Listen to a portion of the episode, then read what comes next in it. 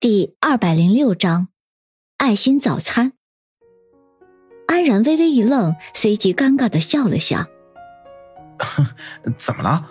当年杨木那么漂亮，我对她动过心思不是很正常？当时全系的男生哪个对杨木没有动过心思？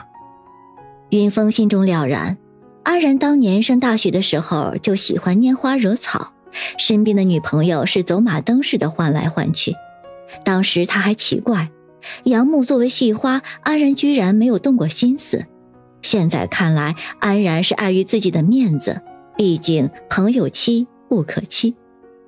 安然抬头看看屋顶，一脸感叹：“难怪这个林阳前一段日子老是找我，我还以为这个小姑娘对我有意思，但是她和我聊天的时候老是打听你的事，原来她醉翁之意不在我呀。”凌霜终于笑道。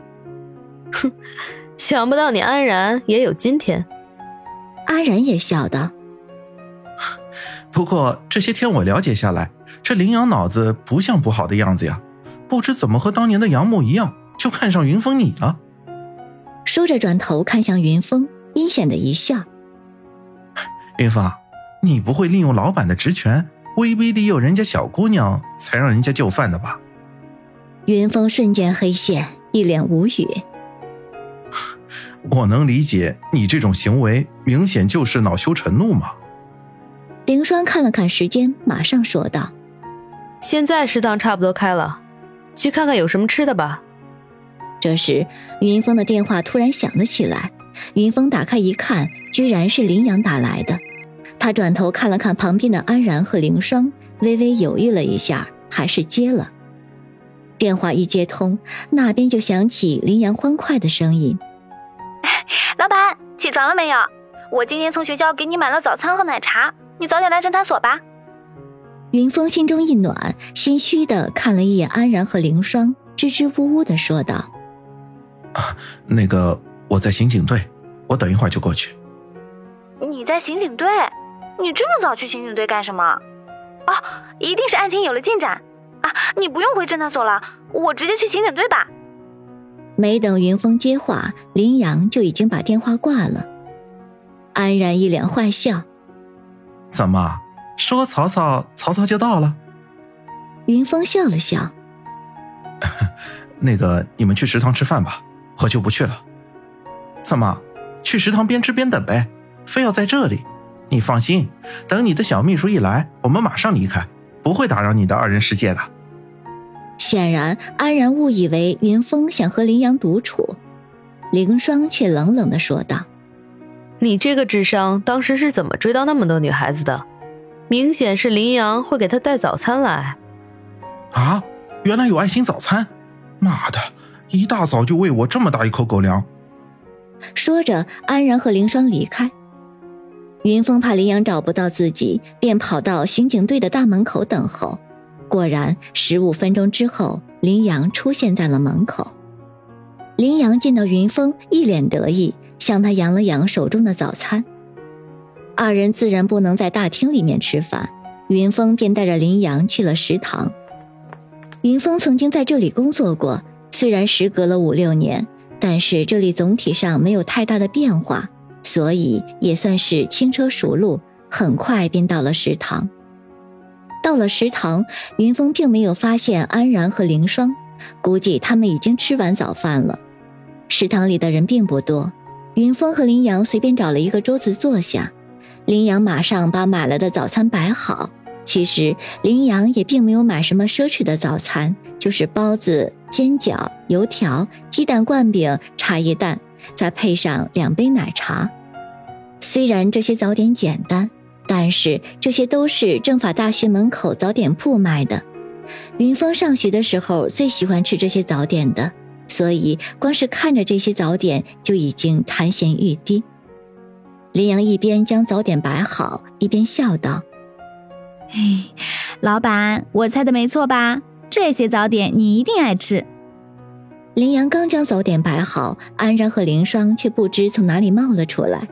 安然马上不客气地坐了下来，说道：“哎呦，林阳，你带来的早点都是我喜欢吃的，可惜了，没有我的份儿。”林阳笑道：“我早就料到安然、林霜你们也在，所以就多买了点，足够我们几个人吃的啦。说着，林阳招呼安然和林霜一起来吃早餐。安然刚要坐下，随即转头看了看云峰，故作认真道：“那个云峰啊，不知道你介不介意？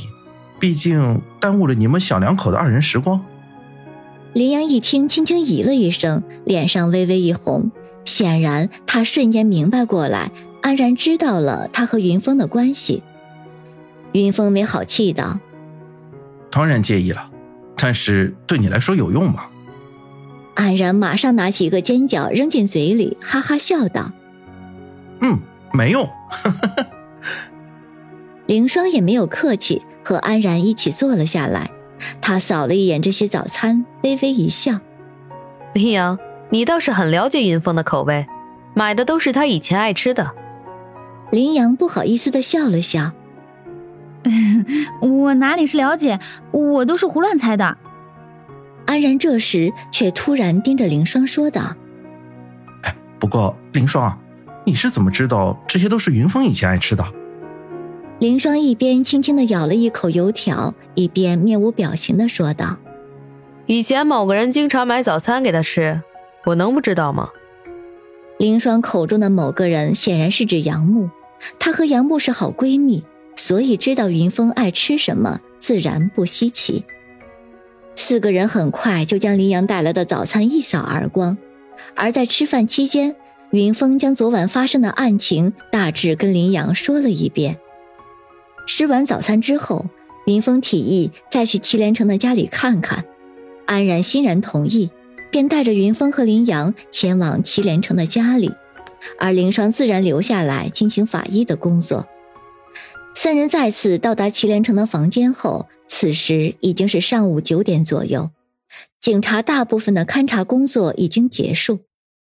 安然看着燃烧的灰烬，自言自语道：“你说。”凶手焚烧了什么东西呢？